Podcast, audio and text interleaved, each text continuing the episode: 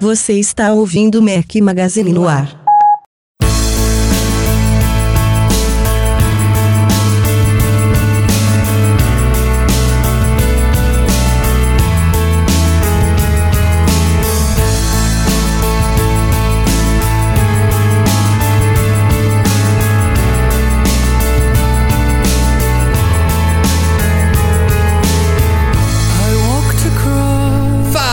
Do Mac Magazine, bem-vindos ao Mac Magazine no ar número 110, três semanas atrasado, nos desculpem, mas foram vários motivos aí que atrasaram, desencontro de agendas, evento da Apple que a gente vai comentar aqui que está atrasado, nossa viagem para o MM Tour, que vai ser o primeiro assunto desse podcast, mas o que importa é que o podcast não morreu, apesar de alguns terem achado isso. Este também, como vocês estão vendo, não foi transmitido ao vivo e é um podcast que foi editado por mim mesmo. Então tinha muita gente que estava pedindo aí a volta da edição e tudo mais. A gente ainda tá vendo como é que a gente vai fazer, se vai voltar a transmitir ao vivo, se não vai, se vão ser todos com edição de novo, enfim. Estamos voltando aí a gravação. Espero que semana que vem a gente já consiga gravar de novo dentro da normalidade, mas é, independente da periodicidade, se vai ter edição ou não, se vai ser ao vivo ou não, o importante é que o podcast não morreu, a gente vai tocando aqui dentro do que for possível, dentro das nossas possibilidades. E também temos trilha sonora dessa vez. Kim está de volta aqui, é a nossa trilha com edição. Bom dia, boa tarde, boa noite a todos. Meu nome é Rafael Fishman e meus dois companheiros inseparáveis estão aqui. Breno Mazzi, um pouco bêbado de sono. Fala, Brenão. Não, bêbado de tudo, de sono, de cerveja. Eu tô aqui, mas o importante é que eu tô aqui. É então, a voz um pouco, a voz um pouco diferente, as ideias eu acho que mais claras, mas eu tô aqui. E aí, galera, beleza? Eduardo Marques, fala aí do beleza. Fala Rafa, fala Breno. Desaprendi a fazer essa coisa aqui, cara. Tem muito tempo que a gente não grava. É verdade, é verdade. Mas vamos que vamos. O eu, Breno, eu... eu... não sei se o Breno tá bêbado de cerveja ou bêbado de anestesia. Parece que ele tá com a boca inchada ainda aí do, do, é do dente que ele arrancou. Não, não, a, o dente já tá melhor. Eu tô é, cansadão mesmo. Pra quem não sabe, o Breno no final do MM Tour teve um, uma baita dor de dente aí. Teve que fazer uma cirurgia às pressas, mas tá bem já, né? Tá, tá... É, é, igual o pessoal fala também. Bem não, cara, né? O, jeito... cara, o cara dois dias depois de operar já tava comendo, É Coisa que eu nunca vi na minha vida. Mas, cara, vocês são muito frescos, velho. Tem que comer mesmo esse, esse negócio de Fresco não, Breno. A gente, de a gente segue as orientações dos médicos. Se eles falam é um remédio a cada oito horas, eu não tomo um a cada duas, como você, né? Então. Então, mas isso, ó, eu, eu acelero o processo de cura uhum. e já posso comer e beber mais rápido. É Aham, é e ganha uma úlcera. Ah, pare, Edu. Vai, deixa ser fresquinho. Bom, galera, a gente tem, como vocês devem imaginar, a gente não vai simplesmente ignorar aqui os assuntos das semanas passadas, a gente vai dar uma passada talvez um pouco mais rápida do que o normal nos pontos todos, mas a gente tem muita coisa para falar e começaremos, é claro, com o MM Tour 2. De 31 de outubro a 9 de novembro estávamos eu, Breno e Edu, junto de outros 12 leitores do site e ouvintes do podcast lá no Vale do Silício, no MM Tour 2, a segunda edição da nossa viagem aí pro Vale. A gente ficou hospedado lá em São Francisco. Quem não sabe, a gente fica uma semana passeando por todo o Vale do Silício, visitando empresas, visitando os pontos turísticos, museu de, da história da computação, museu da Intel, vamos lá na Apple, muita compra, muita compra mesmo em Apple Stores, Best Buy, em Fry Electronics, enfim. É uma viagem nerd aí, mas inesquecível, tanto para nós e imagino ainda mais para quem viaja com a gente. Já são agora 24 né, pessoas, 12 na primeira, 12 na segunda, e já estamos indo para a terceira. Já, já a gente fala sobre isso, mas Breno Edu, o que, que vocês acharam? E. Eu acho que a gente aprendeu bastante aí com com, a primeira viagem. Eu fiquei muito satisfeito aí com o resultado da segunda. Graças a Deus não tivemos nenhum problema, nenhum imprevisto. E, de novo, os. Ah, você não teve, né? Eu é, quase tirando o seu dentezinho. Claro. mas não, é, eu digo em termos da é viagem mesmo, graças a Deus né? foi tudo certo, né? Não, é, cara, eu adorei. Eu acho que esse grupo que a gente foi também é um grupo sensacional. A gente deu muita sorte, tanto o primeiro grupo quanto o segundo grupo.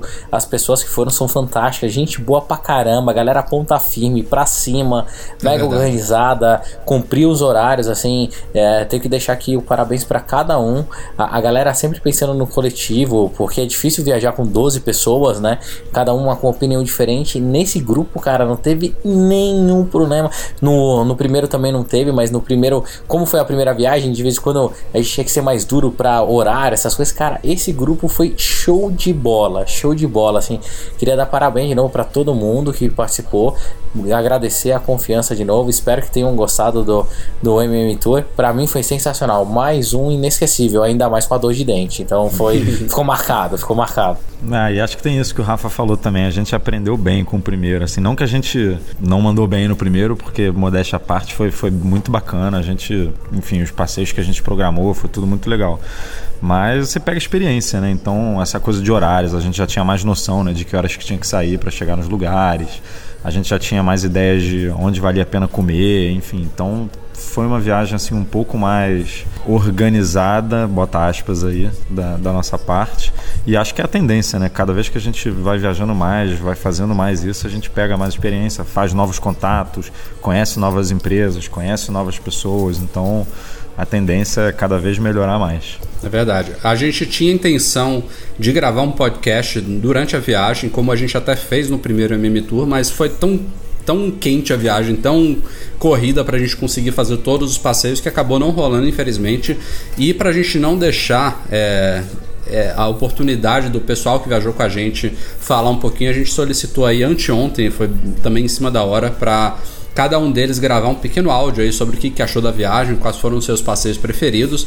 Dos 12, a gente recebeu só de 8 até agora, claro que alguns não devem nem ter visto ainda nosso pedido, então Desculpa aí para os quatro que não puderam mandar, mas a gente queria deixar agora esse espaço aqui, começando com o Evanor.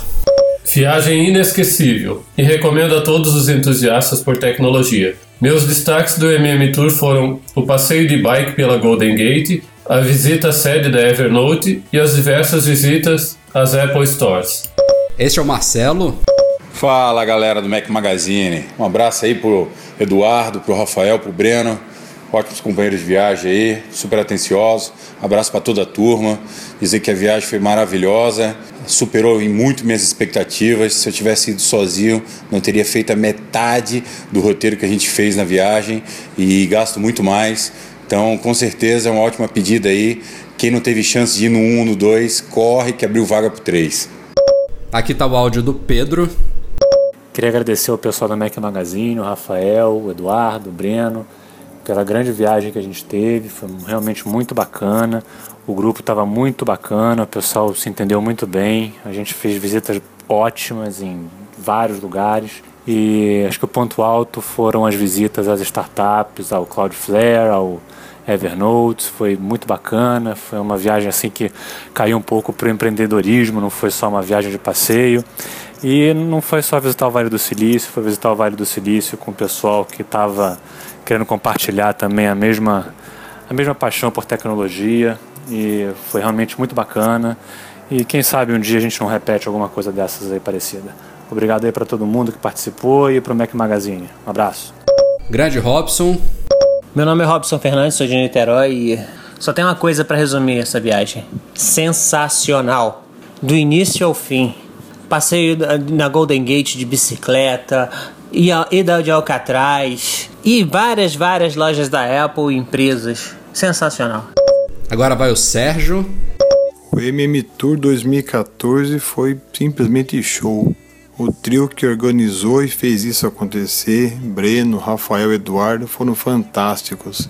A galera nem se fala. Sem eles nada teria acontecido. Os passeios foram maravilhosos, não tem nada a acrescentar e nem tirar. Tudo foi show de bola. Parabéns a todos. Obrigado aí pela amizade dos 14 novos amigos. E salve, salve, galera. Figuraça Victor.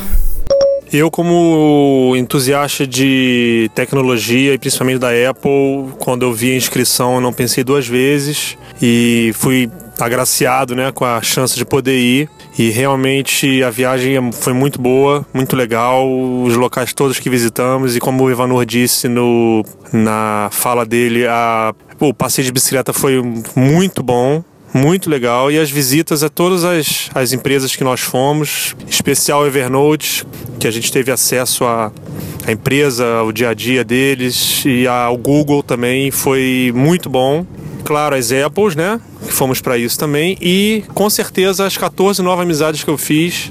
Espero poder levar pro resto da minha vida aí. É isso aí. E agora os dois Vinícius, começando com o Carvalho. A viagem foi excelente, desde o encontro em São Paulo até nossa despedida. Destaque para mim em passeios, para o passeio da Evernote e o passeio do Google, e para a galera que com certeza comprou a ideia e fez a viagem ser melhor do que eu esperava, viu?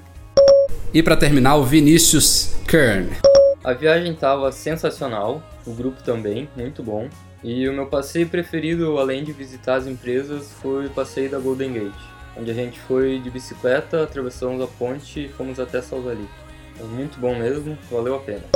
Valeu aí vocês oito que mandaram áudio também. Muito obrigado aos outros quatro que não puderam é, gravar e enviar o áudio aqui para o podcast, mas eu sei que é, vocês também teriam coisas bacanas para falar sobre a viagem. E assim como o Breno, queria agradecer a todos os 12 por todo o apoio aí, por, pela confiança que apoiaram no nosso trabalho e também já abri de novo aqui, a gente já falou lá no site, o MM Tour 3, a gente com a demanda pela viagem está sendo muito grande, a gente já decidiu fazer um MM Tour no começo de 2015, então vai ser de 23 de janeiro a 1 de fevereiro o MM Tour 3. Já estamos com, neste momento da gravação, pode ser que até no momento que a gente já publique já tenha mudado isso, mas enquanto a gente está gravando aqui, que é na, na virada de quinta para sexta-feira, né, de 20 para 21 de novembro, é, a gente só está com três vagas disponíveis agora, então corram quem tiver interesse, macmagazine.com.br barra tour.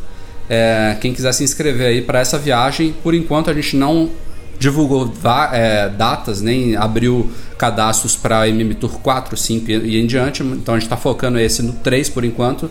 Então quem tiver interesse e disponibilidade, passa por lá que vocês vão ser muito bem-vindos na nossa viagem. E pode ser que role surpresinhas, hein? Em janeiro tem algumas coisas legais, Vale do Silício Quente, logo depois de CS, produto novo para comprar, vale a pena, hein? Se não, ah. não fez ainda, se cadastra lá que é bem bacana e bem legal. É, quente para tecnologia é mais um pouquinho frio de, de, de, temperatura, mas vale a pena, com certeza. vai ser... Então, cara, vale a pena. Pra... Eu, ah, por isso cara, eu tô te falando, dependendo, eu, eu, eu, tento, eu tento fazer o Rafael mudar um pouquinho o roteiro pra ver neve, é legal, cara, vale a pena aí, vale a pena aí. Falar em tempo, a gente está dando sorte, né? Nas, três via... Nas duas viagens a gente não pegou vento, não pegou frio, porque São Francisco é meio louco, né? Por mais que tenha inverno e verão, o frio lá é. Acordou frio, não importa a estação. Então a gente também está dando muita é sorte com o clima. A gente não pegou nenhuma chuva, né? Nenhuma das viagens, eu acho também. É verdade nem, nenhum dos dias. O problema de São Francisco, na minha visão, não é nem problema, é característica forte da cidade, é a ventania que ela faz. Então, uhum. a gente deu sorte que to, todas as vezes essa ventania não existiu. Então, ficou super gostoso a viagem. Acho que a galera também curtiu. O, o Vitor mesmo, né, que foi esse último participante que foi com a gente, meu, o moleque só vivia de camiseta e bermuda. A gente até brincava, falava, porra, você não passa frio não, moleque? Era muito legal. moleque, né, o, o cara, o médico, o doutor, conceituado em Vitória te mandando de moleque. Ei, meu um, abraço, um abraço aí pro personalité ah. e pra galera. É boa. Bom, já tem algumas semanas, a gente não tinha falado aqui no podcast, mas vale a gente cobrir isso aqui. Foi um, um marco aí, provavelmente, para o Tim Cook, um marco para a Apple, um marco aí para quem acompanha o mundo da tecnologia e, não, e por que não das celebridades. Mas o CEO da Apple ele escreveu uma, uma carta aberta, digamos assim, um, um, um texto pessoal para Business Week, assinado por ele, é, admitindo, né, assumindo a sua orientação sexual, uma coisa que já era sabida já tem bastante tempo. É, é ele nunca negou, mas também ele nunca tinha falado publicamente que é gay, o Tim Cook, então foi realmente uma coisa bem interessante. Ele explicou os motivos, foi um texto muito bem escrito, provavelmente revisto aí milhares de vezes por ele, pela assessoria lá da Apple. Cada palavra foi muito bem pensada e ele explica que ele decidiu sair do armário para apoiar outras pessoas que têm dificuldades, que estão em conflito com, com, essa, com essa decisão de, de, se, de se abrir publicamente, né? Então é, é, é interessante, é, é curioso ver é, que a gente chegou. Eu, eu acho muito bacana a gente, a gente, ter chegado num momento em que o CEO, né, o diretor executivo da empresa mais valiosa do planeta é gay. Então, e, e felizmente, é, eu diria, talvez, eu espero que seja a maioria das pessoas aceita isso com muito bons olhos. Claro que A gente até quando a gente publicou essa matéria, foi eu que escrevi por sinal, eu tive que fazer um alerta nos comentários de que se tivessem comentários ali homofóbicos, muito preconceituosos, agressivos e tudo mais, a gente teria que intervir. A gente sabe que existem pessoas ainda com cabeças fechadas e limitadas nesse sentido, mas a, a discussão acabou sendo muito legal. Tem algumas centenas de comentários. Quem quiser dar uma passada lá, só procurar o post na nossa busca, vale, vale a pena dar uma olhada. Felizmente a gente quase não teve que fazer moderação nenhuma. Mas assim, eu, eu achei bem legal a atitude dele. Eu acho que deve ter tirado um belo peso das costas do cara. É assim, é, eu. Minha opinião já. Já reparti com mais algumas pessoas. É, eu achei sensacional, primeiro, a carta que ele escreveu. O texto que ele escreveu, acho que ficou magnífico, assim. Mostra um cara mega centrado, com objetivo, sem vergonha de não só assumir, mas de falar para as pessoas da opção sexual que hoje é mais do que normal. O mundo, o mundo todo sempre conviveu com isso, mas com um monte de preconceito, um monte de barreiras. E hoje ele é um dos homens mais poderosos do mundo e assumiu isso para todo mundo. Então, assim, é, é aula de civilidade e, e principalmente de coragem para todo mundo. Acho que a opção sexual de cada um não interfere em nada na competência e ele se prova cada vez mais que é um CEO mega competente e que a Apple está em excelentes mãos, cara. Eu achei sensacional de verdade. E agora é que as pessoas aceitem isso. No começo eu lembro que isso é um monte de piadinha, né? Sempre tem aqueles trolls da, da internet que sempre falam merda, mas cara, é muito legal.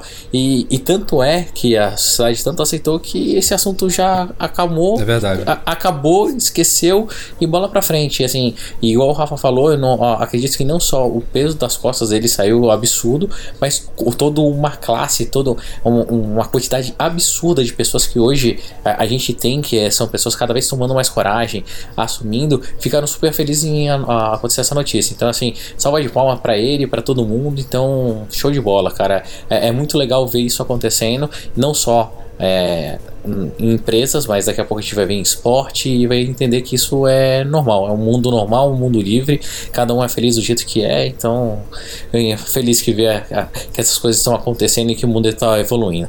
É, eu acho muito legal essa parte que ele colocou na carta de, do contraste, né, da privacidade com ele escrever, se assumir publicamente para o mundo inteiro, né, que, que ele é gay. E, e achei legal esse balanço que ele falou que ah, se isso ajudar alguém de alguma forma, é, já valeu a pena, né? Eu, eu uhum. abri mão da minha privacidade. Que tem tudo a ver com. Mal bem, tem tudo a ver com, com a Apple, né? Essa questão de privacidade e tudo. Ele, ele valoriza isso para ele, como ele diz que valoriza para os clientes da empresa e é, tudo, para os usuários. Ele não, não precisava fazer isso, né? Não Exatamente. foi obrigado a fazer não, não isso. Tinha, é, não tinha motivo a não ser esse que ele deixou bem claro que cara é, se o CEO da empresa mais poderosa do mundo assumir que é gay vai ajudar alguém a, a conviver melhor com isso beleza já valeu a minha já valeu a minha carta aqui já valeu a minha a minha tentativa. Então e, Muito tanto, legal mesmo. Tanto valeu que o CEO da Samsung também anunciou que é mais gay ainda do que o Tim Cook e a prova d'água ainda também. Então vocês veem aí que valeu bastante a pena. vamos, Ai, meu agora, Deus vamos, céu. Essas piadas. Vamos ver essas agora. Essas são ridículas, meu Deus do céu. Vamos ver agora. A, daqui a pouco vem a, a chinesa, né? A Xiaomi, falar alguma coisa também. Não, mas brincadeiras à parte, é, eu, eu fico indignado como tem gente que ainda vem levantar coisas depois dessa carta dele. Por exemplo, ah, agora está explicando explicado o porquê do iPhone 5C. Tipo, primeiro que eu não, não, não sei qual é a relação de alguma coisa colorida com a opção sexual, orientação sexual do CEO da empresa. Segundo que o cara não sabe PN sobre a história da Apple, né? Que vem desde a década de 90 tem produtos coloridos, começando com o produto que tirou a Apple da falência, né? Que foram os iMac G3, que tinham várias cores. Depois. Pô, tinha iMac de flor, lembra? É isso que eu ia falar agora. Tinha o iMac Flower, Flower Power, tinha o iMac é. Dalmatian, que era um iMac com visual dálmata. Isso tudo sob a tutela do Jobs. Esses dois, por sinal, foram bem fail. Foram uma geração só que eles criaram essas coisas meio ridículas, mas enfim. É, nada disso tem a ver com orientação sexual de ninguém, seja do Tim Cook, do Johnny ou de quem quer que seja. Ah, essa é a galera que quer aparecer. Vazaram algumas semanas algumas screenshots e informações sobre o novo Outlook para Mac e a Microsoft acabou depois oficializando a liberação dele. Foi uma coisa meio surpreendente, meio surpresa. Tá liberado aí a nova versão do Outlook para Mac com um visual todo adaptado para o Yosemite, suporte a telas Retina, é, também mais equiparado com a versão para Windows. É um software que está realmente bem bacana.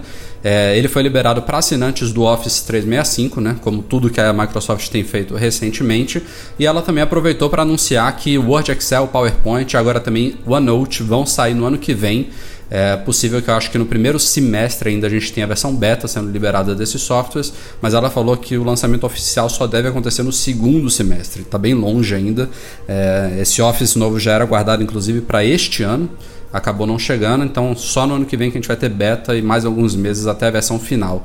E aproveitando também, ela, ela tornou o Office para iOS, né, que tinha restrição de você ser assinante do Office 365 para conseguir criar e editar documentos, ela liberou agora de graça no iOS. Isso, isso foi bem bacana aí. E ainda tornou softwares universais, né? Eles rodam tanto em iPad quanto em iPhone e iPod Touch. Microsoft está tá bem legal, tô gostando do trabalho que os caras têm feito. Mas vocês chegaram a usar bem assim o, o, aplicativo? O Outlook eu nem pergunto porque eu sei que o Rafa não. É, e o Breno eu, eu imagino sou, que também, também não. Usa. Eu sou usuário do Gmail. A galera é webmail, né? Mas. Você, o... você que poderia ser um candidato a usar, não, né? Você cara, que é mas é, do mail. Eu não gosto muito dessa. Isso é, essa integração de calendário com, com e-mail num, num aplicativo só, eu não curto muito, não. Eu prefiro deixar as coisas um pouco mais separadas e acabo usando o oficial da Apple mesmo, que eu e meia dúzia de pessoas usamos.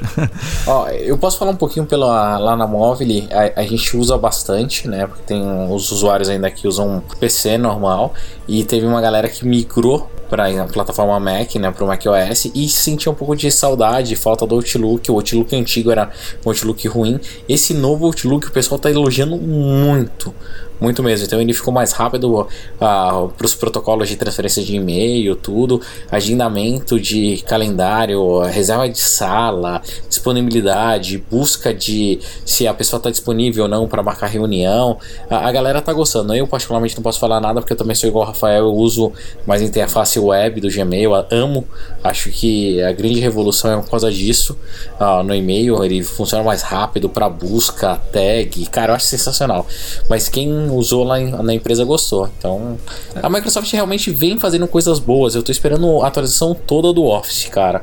Não vejo a hora do Excel ficar um Excel tão bom quanto o do, do PC. É, vale é, lembrar ficou, que. Isso ficou esquisito, né? Dela lançar o Outlook assim do nada e deixar o resto para depois. É, é. Hum. E vale lembrar que o Office, né, que hoje em dia é, ainda é a versão 2011, ele foi lançado em 2010, na verdade, como 2011. Então é, quando sair esse novo, vão ser 5 anos de diferença. É muito tempo para um software, né? Por mais que ele tenha obtido algumas atualizações menores aí, a base do software foi lançada em 2010. É realmente muito ah, tempo. É. Ah, sim, tá sim. Nesse período é, já vieram quantos cara, sistemas operacionais né, da Apple? Exatamente. Uns, é. uns três no mínimo. É. Pois é. é. só deles fazerem suporte à retina já ajuda bastante. O, a, a, é, vale lembrar que a Apple sabe da importância de exchange, né, dessa troca de conteúdos e tudo mais corporativo, principalmente para uso corporativo de e-mails na base Microsoft. O Mail, o OS 10, tanto o iOS quanto o OS 10, eles têm total preparação para Exchange, mas é óbvio que um Outlook da vida vai funcionar de forma muito mais integrada, muito mais completa, principalmente nesses recursos avançados que você citou. Então, para quem realmente trabalha com isso, é uma novidade muito bem-vinda. Eu acho que eles priorizaram, inclusive, o Outlook por causa disso, Edu. Porque no trabalho diário, é, eu acho que a atualização dele era muito mais urgente do que um processador de texto, um, de, de planilhas ou de apresentações. Então, é, ao meu ser. ver, eu acho que deve ter sido isso. Bom, também já é passado, mas vale a gente comentar também aqui o lançamento dos iPhones 6 e 6 Plus no Brasil. É, tiveram algumas particularidades que a gente não chegou a falar aqui do podcast, a começar pelos preços que foram divulgados em primeira mão pelo Mac Magazine pelo menos umas duas semanas antes do início das vendas. É, são preços que para alguns são surreais, mas é, eu, eu depois eu fui fazer umas continhas assim comparando a, o valor do dólar no ano anterior e os valores que já eram surreais, né? Então não, não houve uma, uma subida dos preços, eles mantiveram a mesma proporção do ano passado, que já era um absurdo, né? De caro. É, a Apple simplesmente fez um reajuste aí pela, de acordo com a subida do dólar. Foi basicamente isso. Não tem, eles não subiram de preço do nada. Né? A Apple não está aumentando o lucro dela, que já deve ser grande aqui, do nada, mas são preços realmente surreais. E dessa vez a gente tem uma linha de iPhones que, mesmo lá fora, é 100 dólares mais caro, que são os iPhones o Plus, né? o modelo de 5,5 polegadas que chega aqui a custar no máximo, na versão 128 GB, R$ 4.400, quando parcelado em 12 vezes, né? Quando você paga à vista tem os 10% lá de abatimento, fica abaixo de 4 mil, mas ainda assim, você pensar em pagar por volta de 4 mil reais no smartphone é dói, dói. E, e, esse ano teve outra particularidade que foi a pré-venda no Brasil. É, no ano passado a gente não tinha uma Apple Retail Store aberta, a, a loja do Village Mall abriu só em fevereiro, né, alguns meses depois do lançamento dos iPhones no Brasil, iPhone 5S e 5C na época, e a gente também não tinha pré-venda, então ela fez nesse ano, uma semana antes, né, as vendas começaram em 14 de novembro, então no dia 7 de novembro ela iniciou uma pré-venda online com reserva também, então a pessoa podia tanto comprar o aparelho para receber em casa, quanto reservar para buscar na loja do Village Mall, e isso também acabou fazendo com, com que a loja do Village Mall dedicasse todo o estoque para entrega de quem reservou. Então não teve aquela fila tradicional no Village Mall e mesmo nas operadoras não teve aquele burburinho dos anos passados. E aí tem dois motivos que podem ter levado a isso. Um é a pré-venda, né? O pessoal preferindo obter o conforto de receber o aparelho em casa ou de ir buscar qualquer hora lá na loja da Apple. E o segundo motivo, que é o que muitos dizem que seria o principal, foram os preços mesmo, que é, é difícil né, de pagar. Mas eu, eu, concordo que o preço veio salgado e que pode influenciar nisso. Mas vocês não acham que vendeu tudo do mesmo jeito? Porque o, a pré-venda, pelo menos, a indisponibilidade ficou grande ali no começo, né? Algumas horas depois de começar a vender, o Plus já acabou tudo praticamente. Hoje em dia, se você entrar no site é, da Apple Retail e tentar reservar um iPhone, só tem, se eu não me engano, as versões de 16 GB, tanto do 6 quanto do 6 Plus. Então, assim, pode ser que a Apple tenha trazido um estoque baixo, como, como acontece todos os anos, né, por conta da demanda mundial. Mas, assim, o que eles trouxeram, eles, eles parecem que estão vendendo, mesmo sem fila, mesmo sem a, aquele, aquele alvoroço todo que normalmente a gente via mas parece que está vendendo. Não, Edu, sem dúvida, sempre vai ter gente pagando aqui. Vale lembrar também que a Apple abriu aquela nova opção de parcelamento, né, de quase um financiamento em 24 vezes com juros. Então, para quem acha que são preços absurdos, não duvide que vai ter gente, muita gente, eu diria, dividindo em 24 vezes para conseguir comprar um iPhone desses. Que tá todo no direito da pessoa, não acho nada de errado nisso. É, galera, é, uma, é uma cultura do brasileiro, mas. A gente não pode esquecer que, um, nem todo mundo tem a facilidade de claro, viajar claro. todo ano para comprar, e dois, nem todo mundo conhece alguém que viaja para poder pedir. Exato. Não, não, é uma compra muito simples, né? Ah, não, vai lá, compra para mim um telefone de mil dólares, passa lá no seu cartão e depois eu te pago. Enfim, não, não, não é uma coisa simples. Né? Exato, exato. Ah, alguns têm mais facilidade, outros realmente tem que fazer o esquema de comprar no Brasil, não tem jeito. É isso aí. Bom, depois de iPhones, a gente teve um mês depois o lançamento dos iPads Air 2 e Mini 3, né? E eles já foram homologados pela Anatel, tem poucos dias, essa é uma notícia mais fresquinha para vocês. É, na verdade, só faltou um modelo, até o momento não, não, não pintou lá no sistema da Anatel, que foi o iPad Air 2 Wi-Fi. Saiu o iPad Air 2 Wi-Fi mais celular, né, com 3G e 4G, e os dois modelos de mini, mas não, ainda, não saiu ainda, não sei porquê, o iPad Air restrito ao Wi-Fi. Não sei se ainda vai sair é, se a homologação do Wi-Fi mais celular é suficiente. Acho um pouco estranho, pode ser que apareça realmente a qualquer momento lá, mas de uma maneira geral, os novos iPads estão liberados para venda no Brasil. A gente não sabe exatamente quando vai acontecer, mas se eu não me engano, no ano passado foi na primeira quinzena de novembro, então a coisa deve se repetir. Eu acho que mais uma, duas semaninhas aí a gente deve ver esses iPads chegando à Apple Online Store e a outras lojas é, brasileiras também. Por falar em homologação também, hoje, no dia da gravação aqui, 20 de novembro, quinta-feira, a gente noticiou que a Anatel homologou vários produtos da Beats, agora sob a tutela da Apple. Aí tem vários fones sem fio, tem também o alto-falante deles, o Pio XL, né? É, extra large, digamos assim. É, são produtos que funcionam via Bluetooth, que necessitavam de homologação, como a Beats não tinha atuação no Brasil, ela nunca tinha enviado, não comercializava esses produtos oficialmente por aqui. Você vai encontrar em várias lojas, é claro, mas não era nada oficial, legalizado realmente com o selo da Anatel.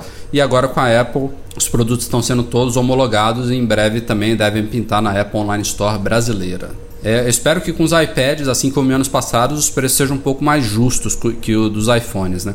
Vale notar que esses iPads eles também podem ser fabricados na Foxconn de Jundiaí, em São Paulo. No caso dos iPhones, não. Na, na, homologação da Anatel, fica claro que eles são todos fabricados na China. No caso dos iPads, eles têm tanto informação da China quanto a de Jundiaí. E se for realmente montado aqui, tem aqueles incentivos fiscais e tal que tornam os preços de iPads um pouco mais realísticos, um pouco mais justos. Vamos torcer que sejam mesmo. É, tem essa explicação aí que pode indicar a resolução do problema dos preços, né? Por que, que o iPad é, uhum. é, mais em conta do que o iPhone aqui. Mas por que, que não daria também para fabricar o iPhone aqui? Vocês têm alguma, algum palpite para isso? Cara, é, a fábrica ela tem suas limitações, né? Eu não sei se é, já tem linha de produção, se tem espaço, se tem interesse de, de, de fazer essa montagem aqui, mas não, assim como não faz de iPhones, também não faz de Macs, enfim. Se futuramente vai vir a fazer, vamos torcer que sim, né? Ô Rafa, só, só vou fazer um comentário, já que vocês estão dando risada porque eu não estou comentando muita coisa. Se no iPhone 6 foi 24 meses, o iPhone 6S vai ser em 60, então, daqui a pouco? E os iPads, será que a Apple também vai entrar nesse super financiamento é, pra galera? Vai fazer leasing daqui a pouco, né? Vai fazer leasing, né? Consórcio e tal. Mas achei legal, achei também o que a gente acabou não comentando lá, eu achei legal. Foi. A, vou fazer um sponsorzinho da Claro aqui, porque patrocinou o nosso primeiro MM Tour. Eles lançaram um plano bem legal, onde é o um plano bem parecido lá com o americano, onde você paga o device e depois de um ano você pode trocar por um novo. Então ó, tá interessante. Vamos ver se aplica-se também alguma coisa pro iPad, alguma coisa parecida nos iPads 3G. É, acho mais difícil ter esses negócios para iPad, mas vamos ver, vamos ver. E aquele filme do Steve Jobs, né? Que não é o do Ashton Kutcher, aquela produção independente que já foi para os cinemas e tudo mais. Tem outro filme que tá vindo por aí que é baseado na biografia do Walter Isaacson e ele tá meio amarrado a coisa. É, primeiro foi a escolha lá de roteirista que acabou pintando pro Aaron Sorkin, né? Que é o cara lá da rede social. Depois teve outro outra polêmica com questão do diretor, que ia ser o David Fincher, acabou passando pro Danny Boyle. E agora tem duas, duas polêmicas rolando. Primeiro, quem vai interpretar o Steve Jobs começou com Leonardo DiCaprio, passou para o Christian Bale e agora não tenho nenhuma confirmação, os dois desistiram por motivos diversos. O cara que está cotado para ser o, o, Jobs agora é o Michael Fassbender, que fez o, é, se não me engano, é o Magneto né, no, no X-Men, aquele Magneto jovem no último X-Men. É, é, um cara bom, pode, pode, parece ser uma boa escolha, mas ainda não foi oficializado, é só um rumor. E a, a, última coisa que aconteceu também hoje, dia 20 de novembro, é que a Sony Pictures parece que está abrindo mão do filme aí. É, o motivo seria a questão de programação de filmagens, parece que tanto o roteirista, quanto o diretor, quanto o próprio Fassbender, se for confirmado nos jobs, eles teriam disponibilidade para começar as filmagens em janeiro. E a Sony está com outros vários projetos aí encaminhados e ela queria deixar essas filmagens para mais para frente. Então rolou esse conflito de interesses aí, segundo informações não oficiais, é claro.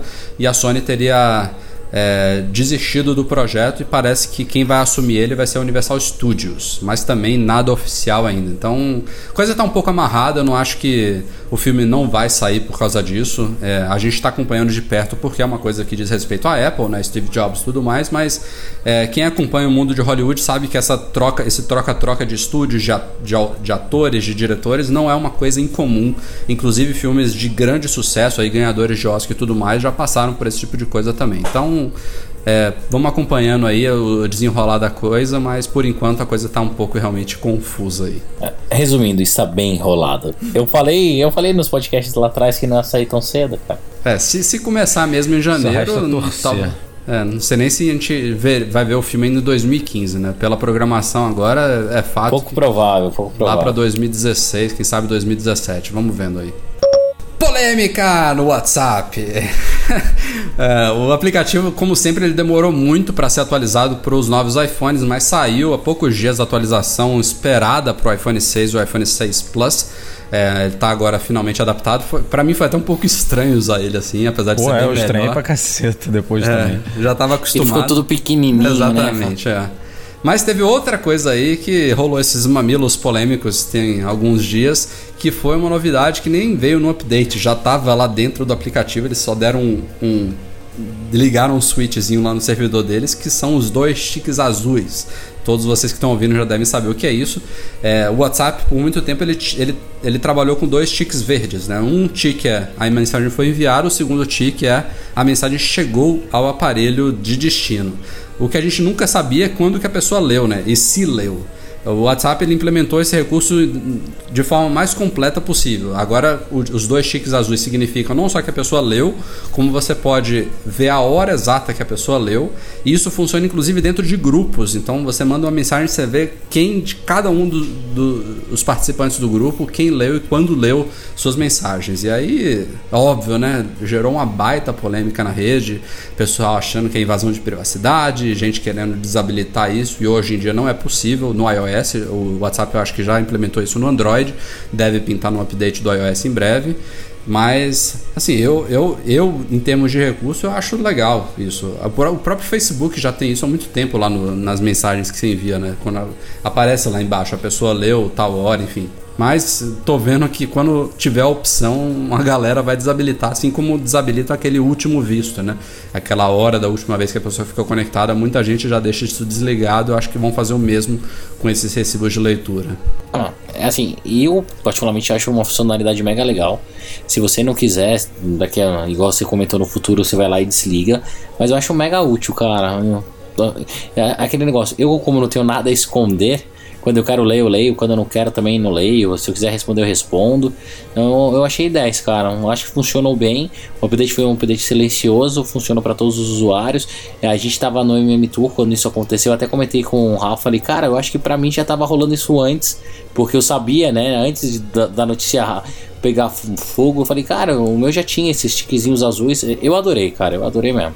É, melhor mesmo que isso vai ser quando o WhatsApp ganhar a versão desktop, versão para iPad, versão web, que eu acho que os caras não vão fazer nunca, do jeito que a eu coisa também tá. Acho, também é, acho mas... que não, porque isso aí acaba concorrendo direto com o Facebook Messenger, então eles vão deixar, um, na minha visão, um bem focado em mobile mesmo. É, Cê... o que eu queria é aquele aquele recursozinho de poder responder o, a mensagem na própria notificação, que eles ainda não implementaram, né? Verdade. Isso é, é, isso, isso é legal. Isso Aliás, é legal. poucos aplicativos implementaram isso, né?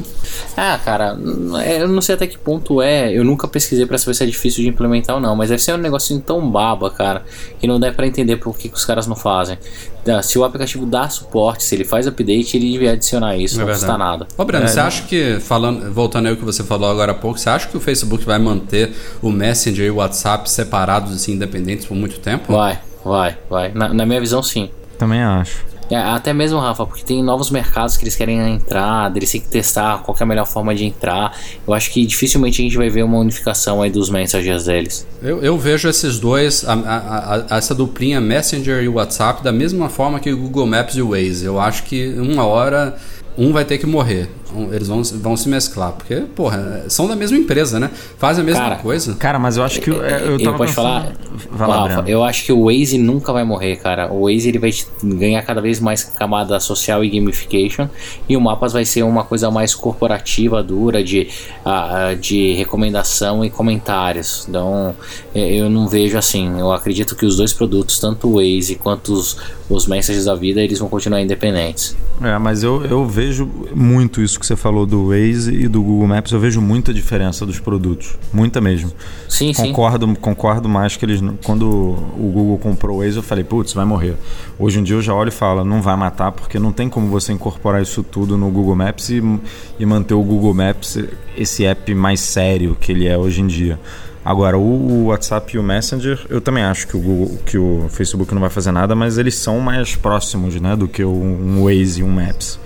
Eles têm mais, sei lá, eles eles estão mais sobrepostos assim não tem tanta diferença, a não ser na utilização mesmo, né? Que o WhatsApp é, porra, muito mais difundido, tá em muito mais plataformas do que o Messenger do Facebook. É, eu ainda acho que a grande compra do, do Zuckerberg pra, pelo WhatsApp, ele estava interessado em outras coisas. Exemplo, perfil, o que, que as pessoas falam ali, entender o, como o usuário se comporta e a utilização, porque o WhatsApp virou nada mais nada menos do que a maior rede social só que privada do planeta.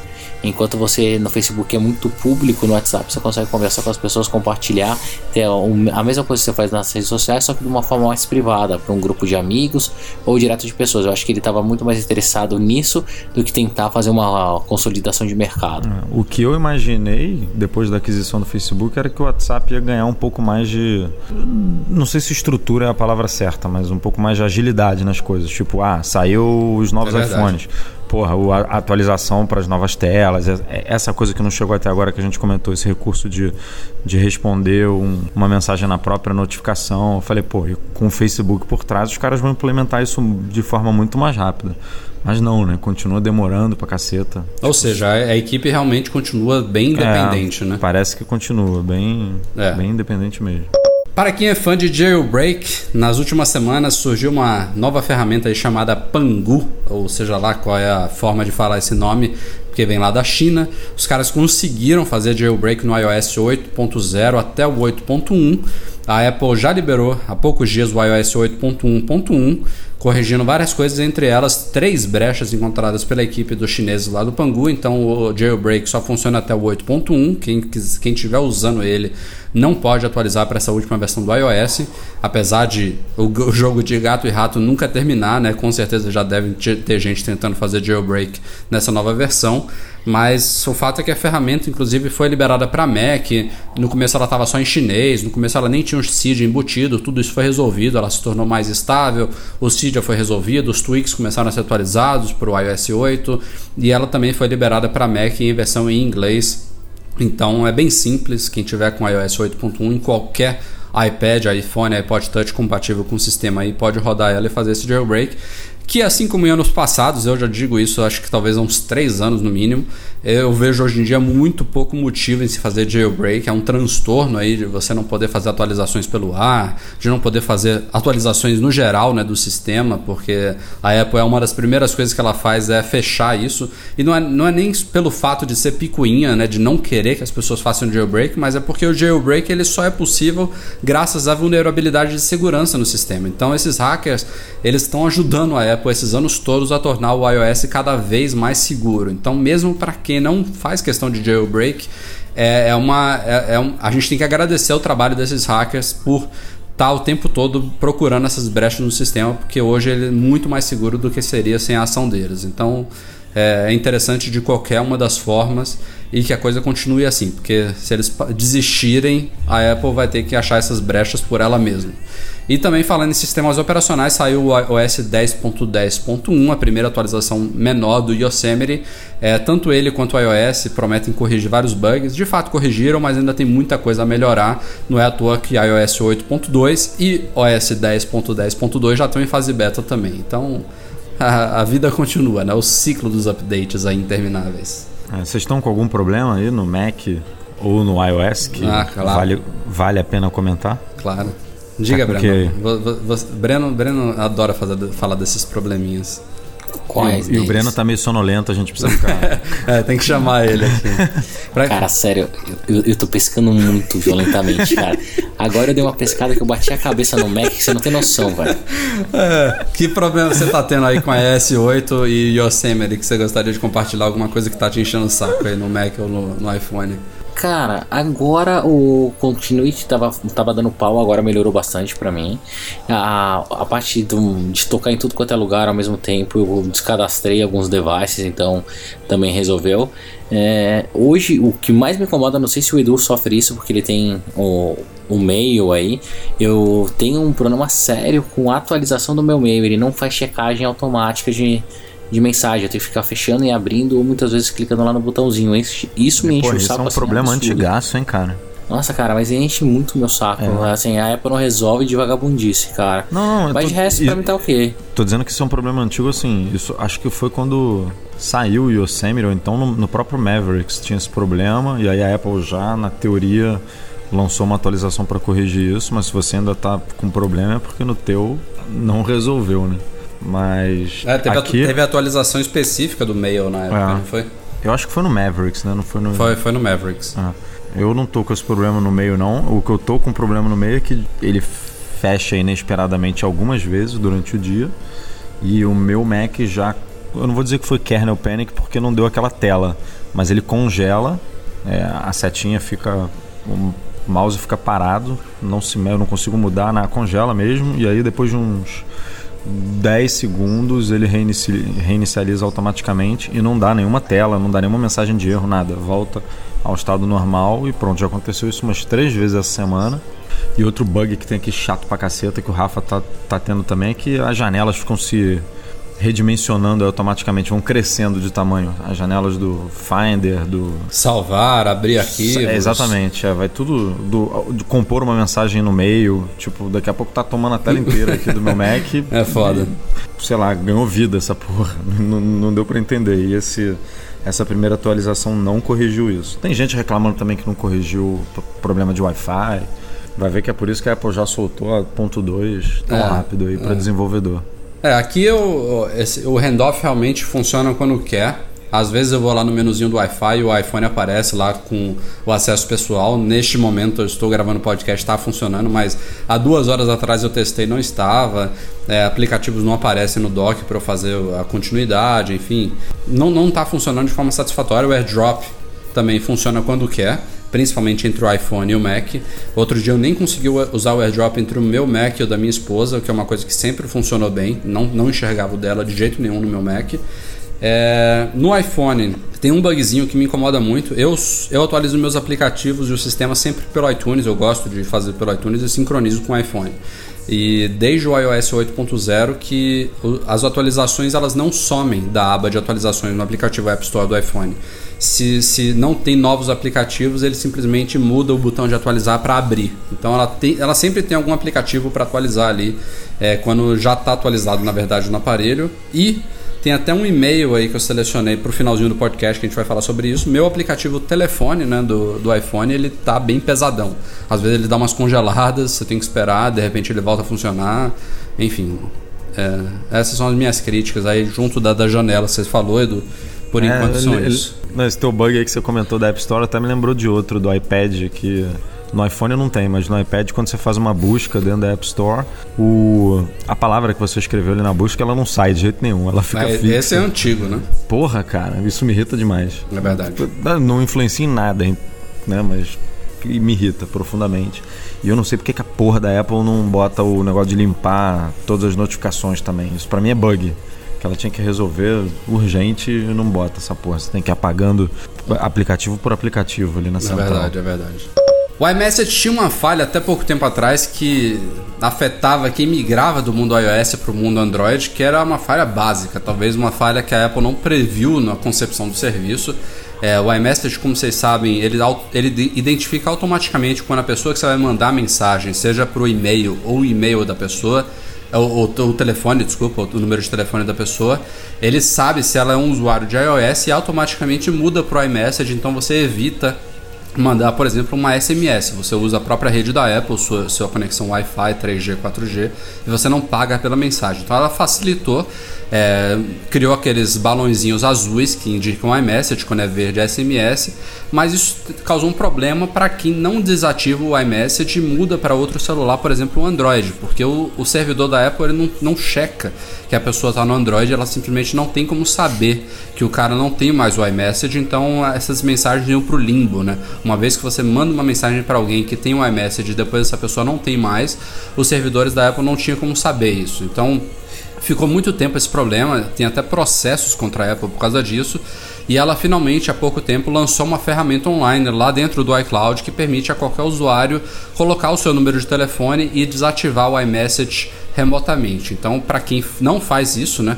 Por exemplo, você vai trocar para um Android, basta você antes de desligar o seu iPhone pela última vez, você desativar o iMessage lá nos ajustes, mas muita gente esquece ou não sabe que tem que fazer isso, então agora tem essa ferramenta online aí que resolve o problema de uma vez por todas. Demorou, hein, Apple? Mas tinha gente que fazia isso de desativar e mesmo assim o problema continuava. Né? É, ainda teve relatos é, disso para piorar ainda mais, é verdade. Eu acho que tinha casos assim.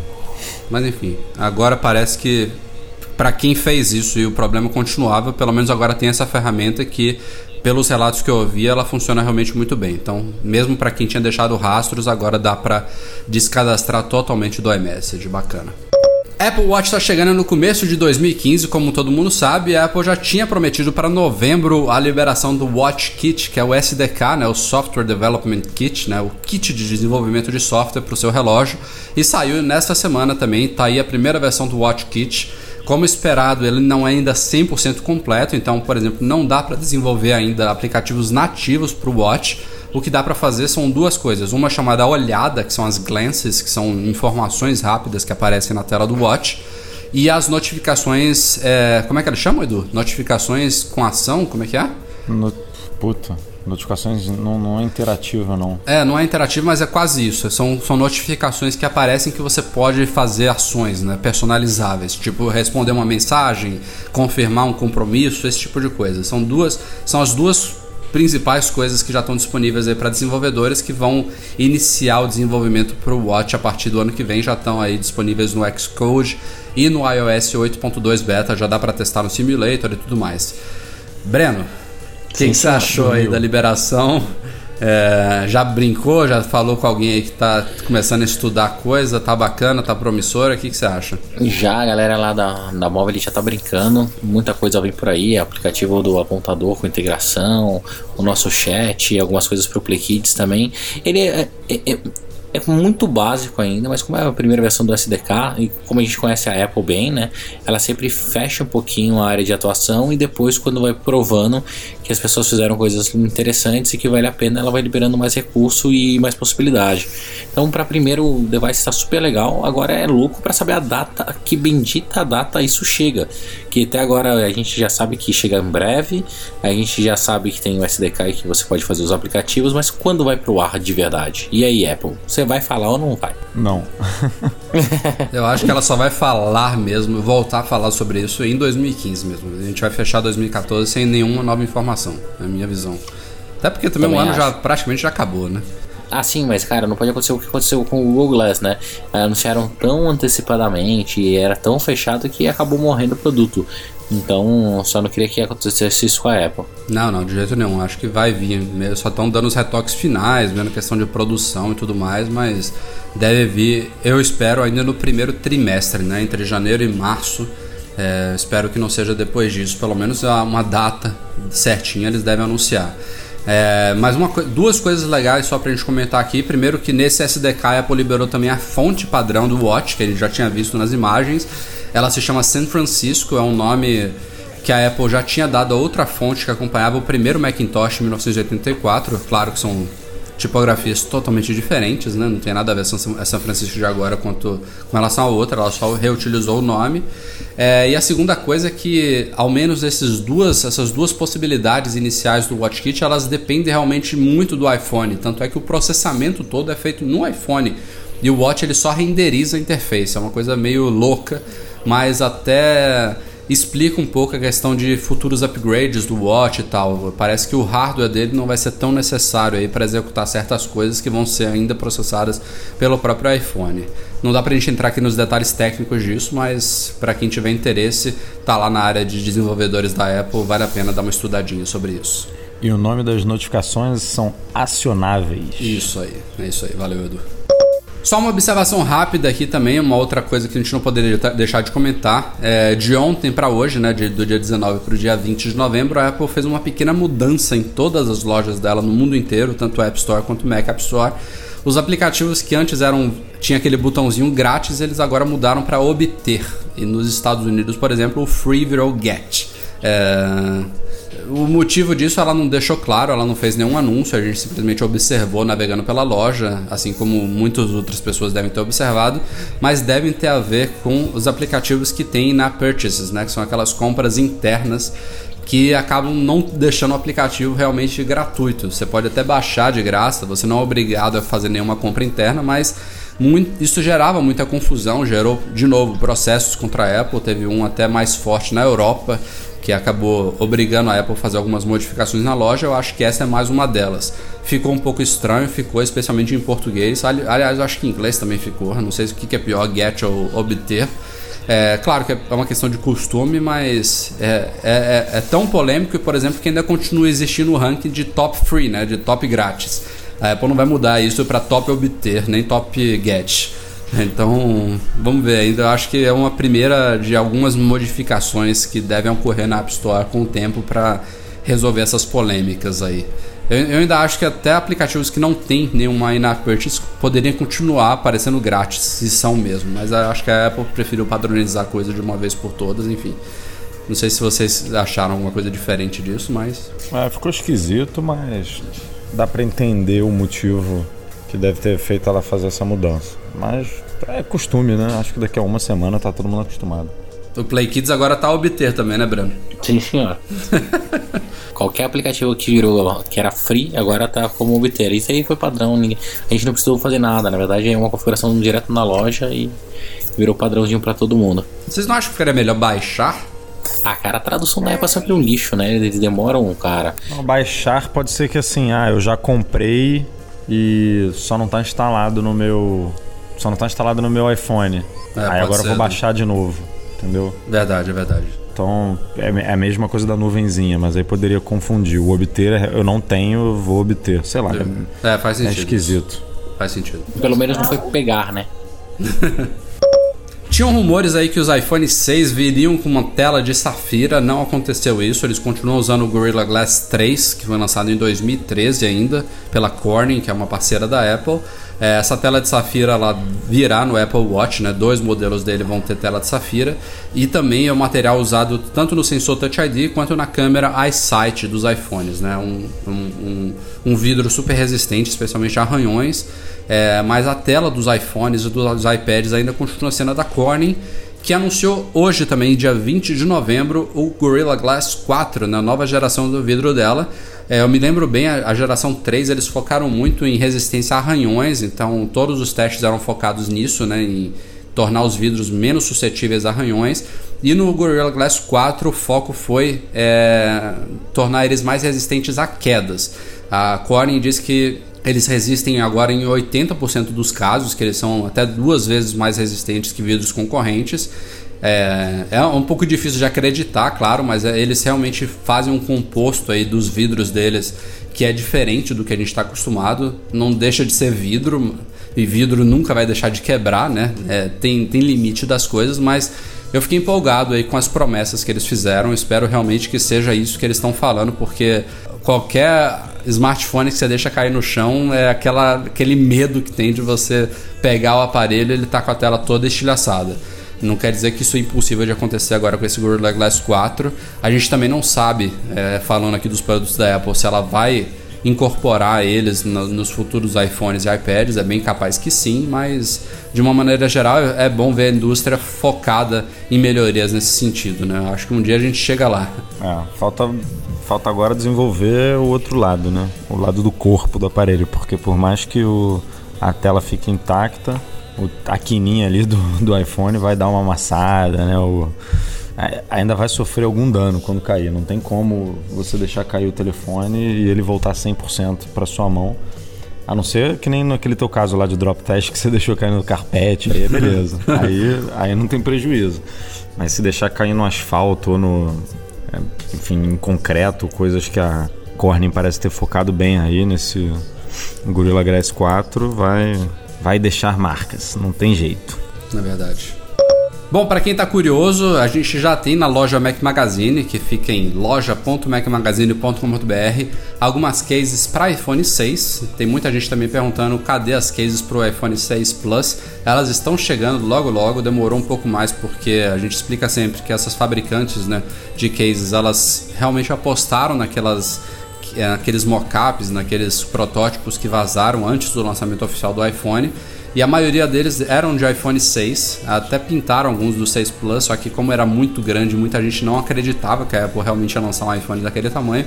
Então, logo quando iPhone- os iPhones chegaram ao mercado, já tinha muita case para o iPhone 6 pronta, né? Então a gente conseguiu colocar na loja bem rápido, mas a do 6 Plus estão chegando só agora, demorou um pouco mais aí para os fabricantes adaptarem o produto e tudo mais, mas logo logo nos próximos dias a gente deve anunciar a disponibilidade aí de alguns acessórios também para iPhone 6 Plus lá na Então- loja Mac Magazine. Segurem suas carteiras. É. E, aliás, segurem suas carteiras, daqui a praticamente uma semana, dia 28 de novembro, tem a tradicional Black Friday, né? Um dia aí de comércio aquecidíssimo, que lojas do mundo inteiro fazem promoções especiais, descontos, ofertas, condições e tudo mais, e a gente não vai ficar de fora. Fiquem ligados aí que nos próximos dias a gente vai anunciar também os detalhes da Black Friday da loja Mac Magazine. Obrigado Isso a todos aí. também, como sempre, pela confiança aí, pelos elogios que têm sido feitos ao nosso trabalho. A gente quer sempre melhorar e a gente agradece o feedback de todos vocês. E vamos pros e-mails logo que o Breno já tá dormindo pela 15 vez. Vocês não vão saber porque a gente tá editando esse podcast. Não sei nem se ele vai voltar dessa vez. Mas enfim, é, separamos aqui três e-mails dessas últimas semanas pra gente ler. O primeiro do Márcio Tubini. Ele que é novo no mundo, do mundo Mac. É, ele fala que antes ele conectava o iPhone no PC dele e era muito simples. Ele simplesmente acessava lá a pasta do iPhone e passava as fotos, é, tipo, copiando e colando para qualquer outra pasta no Windows, mas ele não sabe como fazer isso no Mac. Como é que ele passa as fotos de um iPhone conectado ao Mac via USB para o, para o Mac dele? Diz aí, Edu. Cara, se a. Isso é- gera muita discussão, né? Porque se o iPhone for dele mesmo, basta conectar é, e lá dentro do iTunes você escolher aonde que você quer sincronizar essas fotos. Se você quer sincronizar com a iPhoto ou com algum outro. Acho que você poderia. Existe a opção de sincronizar com Aperture também, né? É, Uhum. Não sei se ainda existe isso, ou até com uma outra pasta qualquer. No- se for no Windows também, você pode escolher a pasta. Agora, se o iPhone não for dele, por exemplo, ah, sua esposa, sua amiga, enfim, seu irmão te deu o iPhone e quer que você recupere essas fotos para ele no computador.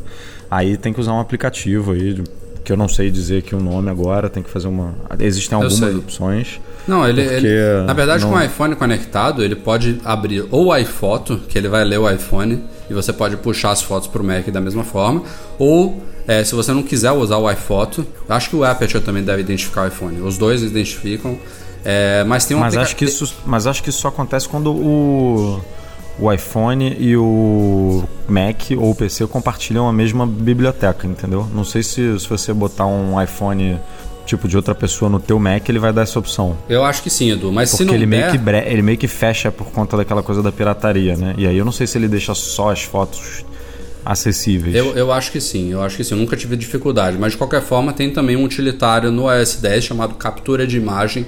Você pode abrir pelo Spotlight, Márcio, vai no comando barra de espaço, digita, aí captura de imagem, que é um é tipo um iPhoto bem simples para você só puxar as imagens. Então ele vai ler tudo lá do iPhone, você pode selecionar o que você quer importar. É, é inclusive a forma mais simples que existe, mais simples até do que no Windows que você já estava acostumado. É, é o jeito que eu costumo puxar fotos do meu iPhone para o Mac. Eu acho bem rápido, bem simples. Você seleciona lá a pasta, você pode selecionar inclusive outro aplicativo para ele mandar as fotos, é bem tranquilo. E eu acho sim, Edu, que você pode fazer isso com qualquer iPhone, não precisa ser o sincronizado. É, eu não.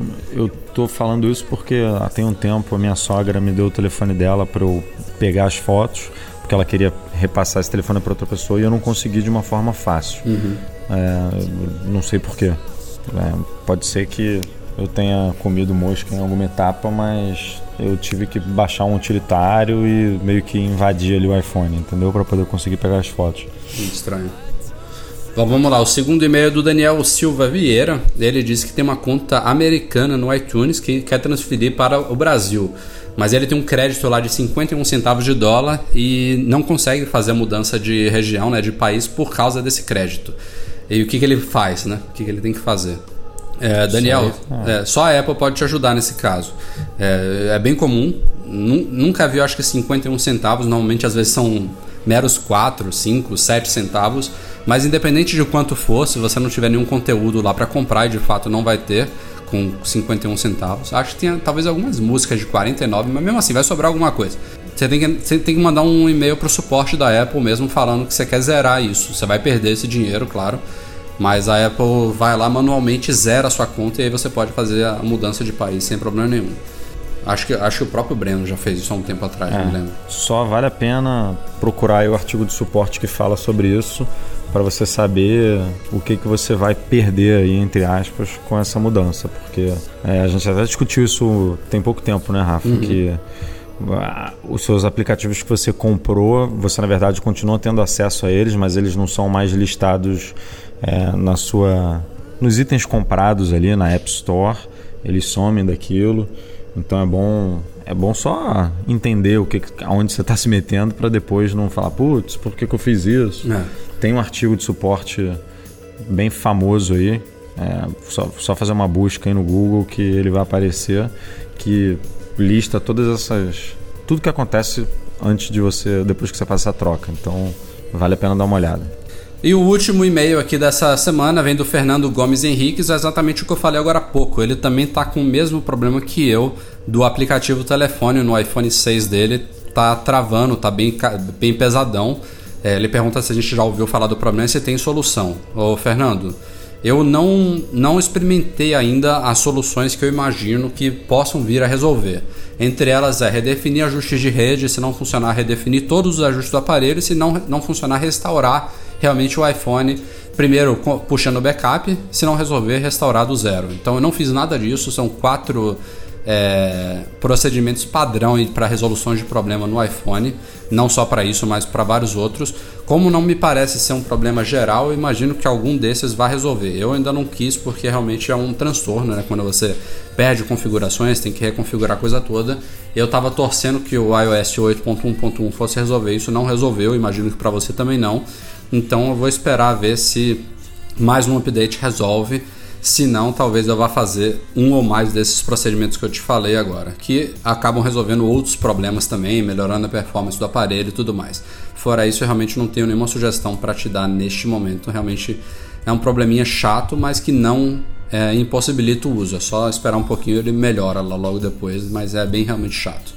Bom, galera, este foi o Mac Magazine no ar número 110. Obrigado a todos vocês pela audiência. Mais uma vez, desculpas pelo nosso sumiço. Eu espero que a gente volte realmente ao normal na nossa periodicidade. Aos poucos a gente vai decidindo aí se vai ser ao vivo, se não vai ser, se vai ser com edição, se não vai ser. Mas o importante é que o podcast está vivo e vai continuar vivo por bastante tempo, se Deus quiser. É, o Breno já está dormindo, com certeza. São quase duas da manhã, agora de sexta-feira, 21 de novembro. O cara faz uma viagem longa lá de Campinas até o Rio. É verdade. Pra caceta, tá meio. É explicável, é explicável. Mas, Breno, valeu pela sua participação. Edu, até a próxima. Isso aí, até a próxima. Vamos que vamos. Obrigado a todos vocês pela audiência e até logo. Tchau, tchau.